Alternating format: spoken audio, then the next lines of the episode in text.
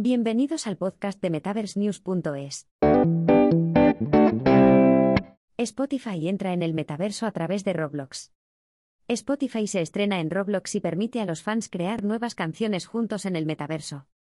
Spotify está desarrollando una presencia virtual oficial en la plataforma de juegos Roblox. El lanzamiento marca la entrada de la empresa en el sector del metaverso. El nombre de la presencia de Spotify en Roblox es Spotify Island. A través de este universo interactivo, la corporación pretende crear un lugar donde los fans puedan conectarse y crear nuevas canciones juntos, pasar el rato en áreas digitales y recibir acceso a mercancía virtual especial. Spotify afirma que la isla de Spotify puede asegurar una forma sencilla para que los artistas se relacionen con los fans y colaboren con Spotify para crear artículos virtuales en el juego. La experiencia temática inicial que los fans pueden esperar en Spotify Island es K-Park, un homenaje a todo lo relacionado con el K-pop. A finales de esta primavera, K-Park dará a los fans la oportunidad de interactuar con los artistas Stray Kids y Sunmi. El porcentaje de Spotify de esos ingresos se devolverá directamente a los artistas, dijo la empresa.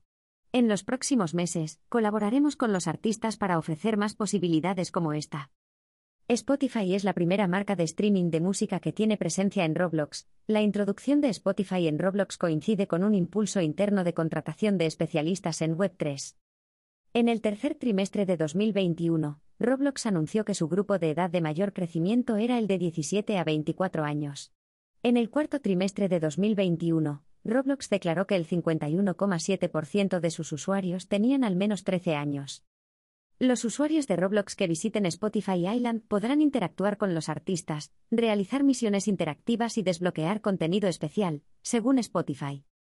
Estos usuarios también podrán componer música y explorar sonidos en las estaciones virtuales de creación de ritmos impulsadas por Soundtrap.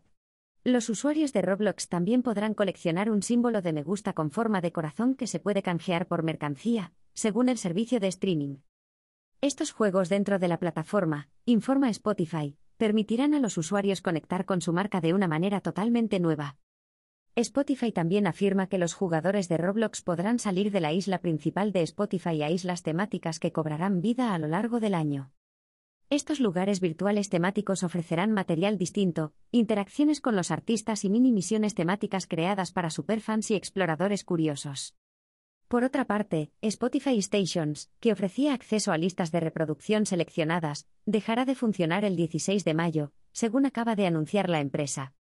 TechCrunch informa de que Spotify ha decidido poner fin a la aplicación de radio por Internet, que se lanzó hace tres años. Los usuarios pueden seguir escuchando sus emisoras en la aplicación principal.